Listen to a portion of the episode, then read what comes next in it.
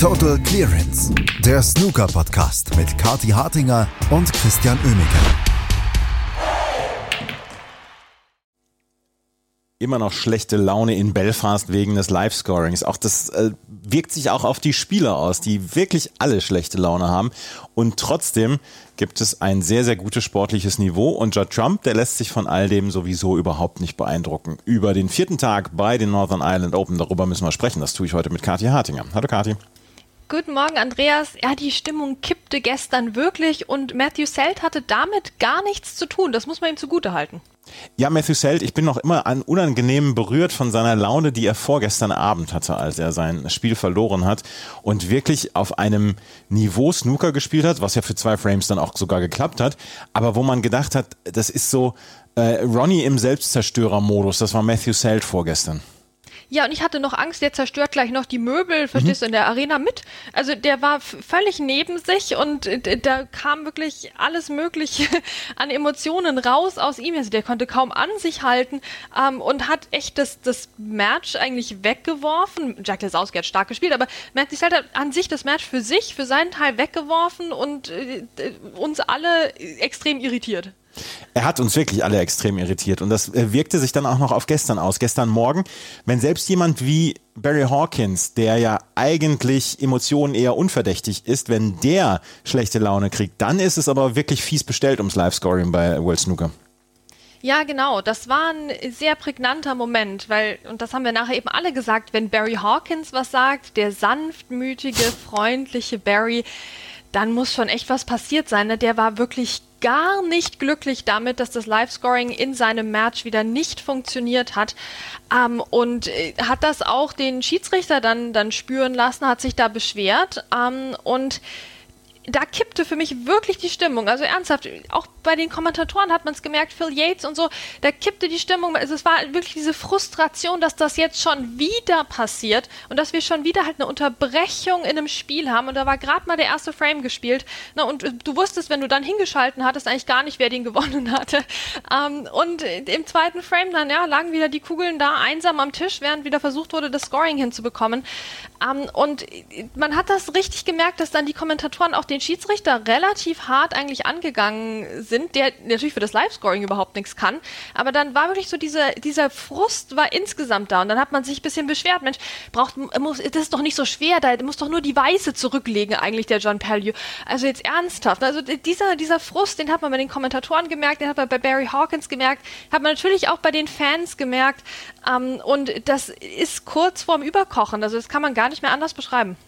Man muss dann auch dazu sagen, dass Snooker eine Sportart, die ja einen sehr, sehr sicheren und sehr robusten Vertrag ja zum Beispiel auch mit Eurosport hat, die wirklich viel Sendezeit bekommen, dass die es nicht hinbekommen, und darüber reden wir ja dann auch schon seit, seit längerer Zeit, ein vernünftiges Live-Scoring an den Tisch zu bekommen, das ist ein Armutszeugnis, das muss man sagen. Und wir haben ja sowieso im Moment so ein bisschen schlechte Laune. Ihr hattet ja auch schon darüber gesprochen, über Hector Nuns, über die Geschichte mit Macau etc. Das wirft im Moment kein gutes Licht auf World Snooker. Nee, also wenn mich jetzt jemand fragt, hey, soll ich eigentlich Snooker-Fan werden, dann fällt es mir ein bisschen schwer zu sagen, ja, es ist ein super cooler, dynamischer Sport, es ist modern, schau mal rein. Ja, schau mal rein, mach mal einen Fernseher an, da siehst du vielleicht Scores, vielleicht auch nicht. Ich meine, wie sollst du denn da reinkommen? Also wie sollen wir denn Fans gewinnen? Ja, dann versuch doch mal nachzuschauen nach dem Match, wie es ausging. Ja, ohne Snooker.org findest du überhaupt keine Ergebnisse ja. mehr. Ähm, und die gucken ja mittlerweile wirklich dann auch die Streams und, und fragen nach bei Leuten vor Ort, damit sie Scores zusammenkriegen. Also wir sind ihnen so dankbar. Aber das, das das sollten die eigentlich nicht machen. Ne? Das sollte eigentlich nicht nötig sein. Ähm, und wir sind von einem Live-Scoring, was nicht gut genug war, gekommen zu einem Live-Scoring, was jetzt eine gesamte Saisonhälfte nicht vernünftig funktioniert. Das ist lächerlich. Also ähm, neue Fans hätte man mit dem Snooker bei der Northern Ireland Open vielleicht auch mit normalem Live-Scoring nicht unbedingt dazu bekommen, aber zu diesen Triple Crown Events, da muss es funktionieren. Da muss, es muss zur UK Championship funktionieren, es muss zum Masters funktionieren, es muss aller, aller spätestens dann zur WM funktionieren. Und äh, viel Zeit hat World Snooker nicht mehr, um die, die Erde, die jetzt schon ein ganz kleines bisschen verbrannt ist, dann zu löschen. Ja, genau. Ich meine, ich habe ja auch vor einer Woche nochmal nachgefragt, so wie sieht's denn aus mit der UK Championship? Die war ja angesagt als Ziel für das neue Live-Scoring, das dann sicher problemlos funktioniert. Mhm. Ähm, habe ich keine Antwort drauf bekommen. Ähm, und äh, Dave Hendon meinte ja schon, na, das wird verschoben, das wird äh, frühestens zum Masters klappen. Dann haben wir wirklich ein Triple Crown Event ohne Live-Scoring. Also das ist schon echt, echt schwierig. Und ich bin überzeugt davon, dass man das gestern nicht nur bei Barry Hawkins gemerkt hat, ähm, der übrigens na, also eigentlich sehr souverän unterwegs war am Ende des Tages. Es war ein, ein Arbeitssieg, das hat auch extrem lange eigentlich dafür gedauert, wie klar das Ergebnis war. Ähm, aber es war trotzdem von ihm eine gute Leistung, aber eben halt keine inspirierte, keine richtig gute. Und so war das eigentlich in den anderen Matches auch, zumindest in der ersten Tageshälfte. Also für mich hat man da wirklich diese schlechte Stimmung auch auf dem Tisch gesehen. Da hat keiner ansatzweise in Bestform gespielt, bis dann mal irgendwann Joe Perry um die Ecke kam. Dann lass uns doch gleich mal über Barry Hawkins sprechen und über Barry Hawkins sportliche Leistung sprechen. Er war relativ früh gestern auch am Start gegen Jimmy Robertson, hat aber beide Runden, die er gestern spielen musste, souverän gewonnen. Gegen Jimmy Robertson mit 4 zu 1 und gegen Robbie Williams mit 4 zu 0. Wenn schlechte Laune sein Antrieb sein sollte, dann sollte er sich vielleicht in Zukunft überlegen, häufiger mal schlechte Laune an den Tag zu legen. Ja, wir haben ja in der Vergangenheit den Barry Hawkins schon quasi angeschrien hier im Podcast. Sei doch mal ein bisschen böser. Na, also das steht ihm gut. Ähm, wobei gerade dieser 4 zu 1 Sieg hier gegen Jimmy Robertson, das war enorme Arbeit. Und also eigentlich der Jimmy Robertson hat gar nicht so viel zu Wege gebracht, hat dann immer doch ein paar Pünktchen zusammengeklaubt. Ähm, und der Barry Hawkins hätte den eigentlich komplett überfahren müssen, aber das hat halt nicht funktioniert. Ähm, und so zog sich dieses Match hin. Da war man schon wirklich froh, dass das dann überhaupt geschafft war ähm, und man dann weitergehen konnte zum nächsten Match. Und ja, also das war dann ehrlicherweise nicht unbedingt ähm, viel besser. Da kam dann Judd Trump an den TV-Tisch mal wieder ähm, gegen Ian Burns und auch das ging 4 zu 2 aus. Ähm, aber äh, auch das war jetzt wirklich kein, äh, kein Zeugnis der Snooker-Geschichte ne? und, und wie gut die alle unterwegs sind. Ähm, Ian Burns war der Einzige, der einen Break von mehr als 50 Punkten gespielt hat. Trotzdem hat Judd Trump mit 4 zu 2 gewonnen. Also an, am Ende gefühlt souverän, aber dann doch wieder nicht. Ähm, und es war auch da so, der Tisch lief nicht so richtig gut, hatte ich das Gefühl, oder hatte ich das Gefühl, dass der Trump sich da auch, der hat sich beschwert, dann auch wieder beim Schiedsrichter. Also ich habe ein bisschen Angst, dass uns die SchiedsrichterInnen da so ins, äh, so reingeraten in diese Live-Scoring und insgesamt schlechte Stimmungsproblematik. Ähm, es, äh, ja, es, es wirkt alles sehr, sehr angespannt im Moment und auch der Trump hatte sich dann letztlich durchgesetzt. Ähm, aber ähnlich wie Barry Hawkins mit einem absoluten Arbeitssieg in, in dieser Runde. Abends wurde es dann besser. Gut, dann lass uns dann gleich nochmal über Judd Trump sprechen, weil der lässt sich auch von Live-Scoring Problemen nicht aus dem Konzept bringen. Der hat nämlich gestern Nachmittag gegen Ian Burns mit 4 zu 2 gewonnen und hat dann abends einen absoluten Thriller gegen Noppon Sainkam gewonnen mit 4 zu 3. Und jetzt können wir dann auch mal über das Sportliche sprechen, weil gestern Abend war das Live-Scoring kein Problem mehr und es wirkte sich auch nicht auf die Leistungen aus. Und gleich haben wir dann gesehen, die Leistungen waren super und Noppon Sainkam hätte es, glaube ich, verdient gehabt, dieses Match zu gewinnen. Aber nein, Judd Trump, 17. Sieg in Folge für ihn ja, den Judd Trump im Best of Seven zu schlagen, ist halt einfach so, so schwer. Und ich hätte es dem Noppon auch so gegönnt. Und den Noppon, den schreie ich jetzt auch an und sage, sei mal ein bisschen böser, Noppon. ja, aber dann hätte er das doch nach Hause bringen können. Der war doch eigentlich, war doch der bessere Spieler. Der hat doch auch einen Century Break gespielt gegen den Judd Trump da im fünften Frame. Aber er hat sich auch, er hat sich den ersten Frame auch erkämpft. Und eigentlich war doch alles da, was man bräuchte, um den Judd Trump mal zu schlagen. Und dann kommt der doch hin, der Judd Trump, irgendwie, weil der ist einfach der Best of Seven Magier, verstehst du? Und dann holt er sich den sechsten Frame noch. Und der hat so lange gedauert. Und dann kommt eben das Double von Judd Trump. Auf, auf Braun war das, glaube ich.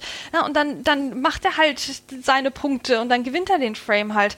Eieiei, aber ja, dann im Entscheidungsframe die 92 halt wieder, da kannst du, da kannst du wenig machen als Nordmann sein kann, aber vielleicht doch den sechsten Frame mal holen, vielleicht doch ein bisschen böser noch sein, die Hütte mal ein bisschen mehr ne, hier zum, zum Dampfen bringen, so wie der Matthew Selt. Aber ha, schon wieder leider nicht geklappt. Also ich habe das Gefühl, bei Nopper und Seinkam reden wir immer über eigentlich sehr gute Wochen, aber dann fehlt der letzte Schritt. Ich will den jetzt mal im Finale sehen. Ja, und ähm, er hat es nicht geschafft. Im Viertelfinale steht Judd Trump und er trifft dort im Viertelfinale heute Abend auf Stephen Maguire. Und der hat sich gestern in einem sehr unterhaltsamen Match gegen Joe Perry durchgesetzt. Joe Perry war gestern für die Dramatik zuständig, weil der hatte nämlich nachmittags in Wafai nach 1 zu 3 Rückstand mit 4 zu 3 besiegt. Aber für Stephen Maguire war das gestern ein ganz, ganz wichtiger Sieg, oder? Also ihn mal wieder im Viertelfinale zu sehen und ihn dann auch mal wieder in guter Form zu sehen, ist ja auch mal was Schönes. Ja, das ist auch was Schönes für die Stephen Maguire Ultras, die es ja auch immer noch gibt. Also der Stephen hat schon Talent dafür, sich die Sympathien bei seinen Fans auch über Jahre warm zu halten, auch wenn da nichts läuft. Und umso schöner, dass er jetzt im Viertelfinale steht. Ähm, schade für Joe Perry, der für mich wirklich einer der Spieler der Woche war, der ne, ein super hohes Breaker gespielt hat mit der 145. Ähm, sein, äh, sein höchstes Break quasi gleich äh, nochmal ausgeglichen hat ähm, mit dem Break. Und jetzt auch gegen Hossein Wafai so toll gekämpft hat. Also für mich war Joe Perry gestern der da werde ich ihm lange für dankbar sein. So der wirklich der erste Snooker-Lichtblick am gestrigen Tage, den ich gesehen habe, nach diesem ganzen Geschnurpsel da in, in, in, am Vormittag, war dann der Joe Perry das Ding plötzlich und gewinnt mit 4 zu 3 gegen Hossein Wafai, aber dann ähm, hat es halt abends nicht mehr gereicht gegen den Steve Maguire. Ich meine, zwei so Marathon-Matches ist halt auch eine Nummer, ne? auch in seinem Alter, muss man ja auch langsam sagen. Und der Steven, ja, der hat halt ein paar Breaks gespielt. Joe Perry mit der 123, also ich meine, was der Mann Century Breaks gespielt hat die Woche, war schon wirklich fantastisch anzusehen, aber im Entscheidungsframe hat, und ich sage das eigentlich mit großer Verwunderung, Steven Maguire die Nerven behalten. Ja, das ist wirklich eine, eine Geschichte, die man sehr, sehr selten liest. Äh, Stephen Maguire hat die Nerven behalten. Ist denn heute, ist dann heute Weihnachten? Ja, also eigentlich ist ja Halloween, aber nachdem Matthew Selt nicht mehr dabei ist im Turnier, können wir jetzt eigentlich direkt zu Weihnachten weiterspringen. Ähm, ja, ich weiß auch nicht, wie das kam, vor allem weil Joe Perry ja noch diese Aufholjagd hingelegt hatte, eben mit der, mit der 123 und dann im sechsten Frame auch, den er sich trotz Chancen für Maguire geholt hat, um überhaupt in den Entscheidungsframe reinzukommen. Und da denke ich so nicht, dass der Steve Maguire den noch gewinnt, aber doch, Steve Maguire hat ihn gewonnen, also Respekt dafür. Ähm, er hat jetzt nicht das leichteste Viertelfinale, sagen wir es mal so. Steve Maguire hat nicht das leichteste Viertelfinale. Er trifft dann heute auf Judd Trump. Ein weiterer Spieler, der gestern ausgeschieden ist, über den müssen wir auch schon sprechen. Sean Murphy, der hat gestern gegen Chris Wakelin verloren mit 2 zu 4. Und ich kenne das aus dem Tennis, dass man mit verschiedenen Schlägern spielt und vielleicht dann auch mit verschiedenen Bespannungen, mit zwei verschiedenen Kös zu spielen. Das habe ich noch nicht gesehen. Nee, das ist ja die Innovation. Andreas das ist ja Hightech, das Snooker der Zukunft. Wir brauchen mhm. keine Scores, aber wir brauchen mehrere Kös. Ne? Ähm, also Sean Murphy kam ja auf diese grandiose Idee, Mensch, ja, um Snooker in, wirklich in die moderne Zeit zu führen, nehmen wir statt einem Holzstock einfach zwei. Ne? Das kann jeder nachvollziehen. Ähm, und äh, wir haben ja die ganze Woche schon hingefiebert, ja, wir alle. W wann kommt das zweite Kö zum Einsatz? Kommt es zum Einsatz? Und es kam zum Einsatz gegen Chris Wakelin dann aber nicht, wie man jetzt denken würde, halt ab Frame 1. Nein, das wurde im Match, wurde das gewechselt. Im Match, Andreas, kannst du dir das vorstellen? Ich kenne es halt vom Pool, dass, dass man ein eigenes Kö für einen Anstoß hat und dann für ähm, den Rest des Spiels. Aber beim Snooker ist ja Wahnsinn es ist schon ein bisschen ein Wahnsinn, das meinten auch alle anderen nachher. Also ich meine, die, sind ja, also die sind ja quasi verwachsen ähm, mit einem, mit ihrem Kö. Also das, das ist ja schon wirklich das Ding für einen Snookerspieler, das Kö. Ich meine, das haben wir schon über Ronnys Kö und Pomeranz und so weiter diskutieren müssen und uns Geschichten anhören müssen, die wir nie hören wollten. Aber jetzt kommt ja schon Murphy und wechselt einfach im Match, dass es halt nicht so toll lief, das Kö. Und nachdem er das dann nach drei Frames gewechselt hatte, hat er das Spiel überhaupt nicht gedreht und hat ab dann nur noch zwei Punkte gemacht. Also der hat mit dem neuen Köder nur noch zwei Bälle gelocht im Spiel. Chris Wakeland hat das souverän nach Hause gebracht und das heißt, das ist so grandios schief gegangen, dieser Schachzug, wie er nur hätte schief gehen können. Sean Murphy also ausgeschieden und auch mit 2 zu 4 gegen äh, Chris Wakeling. Chris Wakeling trifft jetzt auf Yuan Zijun. Yuan Zijun hat gestern gegen Stan Moody gewonnen mit 4 zu 2. Auch das war ein sehr unterhaltsames Duell. Das war's. Stan Moody ist ja für uns so ein bisschen der Spieler der Woche oder überhaupt der Spieler der, der jüngsten Vergangenheit, ne? der neue Star am Snooker-Himmel. Und, und Huan Xijun ist halt auch ein, ein, etablierter Spieler mittlerweile auf der Tour. Jetzt trafen die beiden aufeinander. Es war das erste ähm, Achtelfinale für Stan Moody auch. Ähm, und ich bleib dabei, du musst dein erstes Achtelfinale auf der Profitour jetzt nicht unbedingt gewinnen. Ja, das ist völlig in Ordnung. Huan Xijun hat sich mit seiner Erfahrung da durchgesetzt. Dan Moody hat eine schöne 88 gespielt und auch sonst tolle Einsteiger gelocht, war sehr, sehr gut unterwegs, aber konnte dann letztlich dem Juan Sijun nicht das entgegenstellen, was man ihm entgegen hätte stellen müssen. Ähm, und deswegen eine tolle Leistung für Juan Sijun, der jetzt im, im, Viertelfinale ist, in diesem sehr, sehr offenen Viertelfinale jetzt gegen Chris Wakelin, den Sean Murphy-Bezwinger mit nur einem Kö.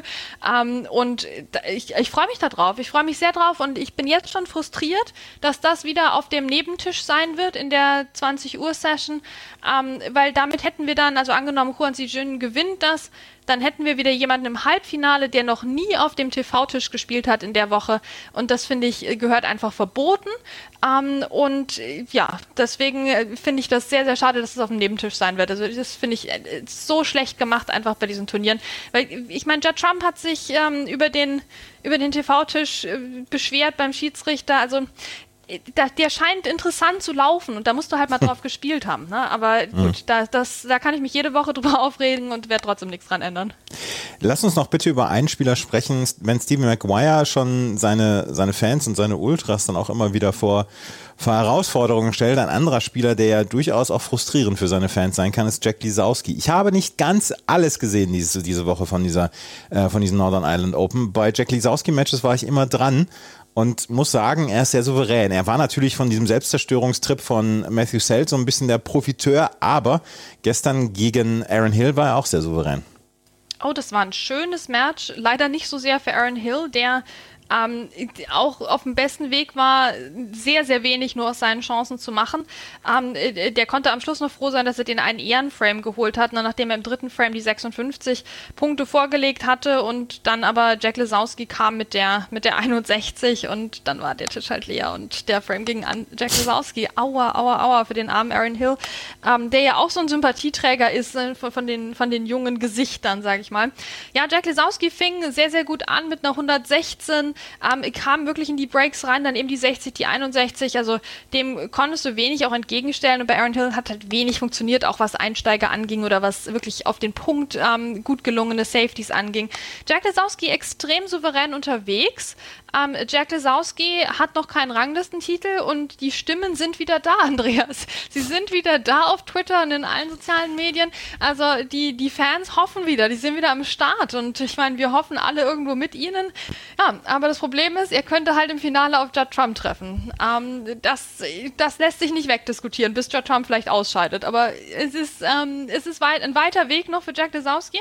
Aber es wäre doch jetzt auch einfach mal Zeit. Besser wird die Chance nicht mehr, glaube ich. Aber kaum jemand crusht Hoffnungen so schön wie Jack Lesowski. Wir werden sehen. Heute, äh, heute im ersten Viertelfinale gegen Ricky Walden. Danach Barry Hawkins gegen David Gilbert. David Gilbert, der so ein bisschen durchs Turnier schleicht, können wir auch mal gerade sagen. Hat gestern gegen Liu Hao Tian mit 4 zu 1 gewonnen und ähm, ja, so ein bisschen unbeachtet von allen anderen. Ja, tatsächlich. Das tut mir auch ein bisschen leid. Ne? Also ich bin dem David Gilbert auch sehr dankbar, dass er den Rory McLeod Ersatz Ronnie O'Sullivan mal gestoppt hat hier, weil der war ja total gut dabei. Ich meine, was für eine Woche für Rory McLeod, weißt du? Der spielt erst noch hier Q-Tour in Heilbronn und das nicht mal besonders gut. Dann springt er für Ronnie ein und marschiert hier durch ins, äh, ins Achtelfinale. Ähm, aber dann war wirklich Schluss, weil David Gilbert halt doch einfach eine ganze, ganze, ganze Ecke besser ist. Ähm, und der ist beschwingt diese Woche. Also der ist gut drauf, der spielt sehr, sehr schöne Breaks. Ähm, ich bin nicht ganz so großer Fan von ihm wie jetzt von Ricky Walden, der diese Woche auch fantastische Leistungen gezeigt hat. Ähm, aber insgesamt schön, was wir für, eine, für ein vielschichtiges Viertelfinale haben. Wir haben echt Leute aus allen Regionen der Weltrangliste so ein bisschen dabei. Ähm, und das, das freut mich sehr. Also klar, jetzt jemand mit Ranglistenpositionen, weiß nicht, 98 oder sowas würde noch fehlen, aber wir sind immerhin von der Verteilung her, finde ich, ähm, schön dabei und haben ein breites Feld an Leuten, die ein Comeback haben, an Leuten, ähm, die gerade erst neu auftauchen. Also es, es wird Spaß machen heute. Und am Ende gewinnt Judd Trump, aber darüber sprecht ihr natürlich jetzt die nächsten Tage, beziehungsweise wir am Montag dann hier bei Total Clearance und äh, viel Spaß in den nächsten Tagen dann auch auf Eurosport und mit dem Live-Scoring und Mittel 8 verbliebenen Spielern. Total Clearance, der Snooker-Podcast mit Kati Hartinger und Christian Oemeke.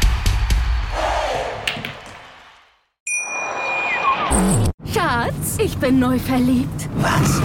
Da drüben. Das ist er. Aber das ist ein Auto. Ja, eben. Mit ihm habe ich alles richtig gemacht. Wunschauto einfach kaufen, verkaufen oder leasen. Bei Autoscout24. Alles richtig gemacht.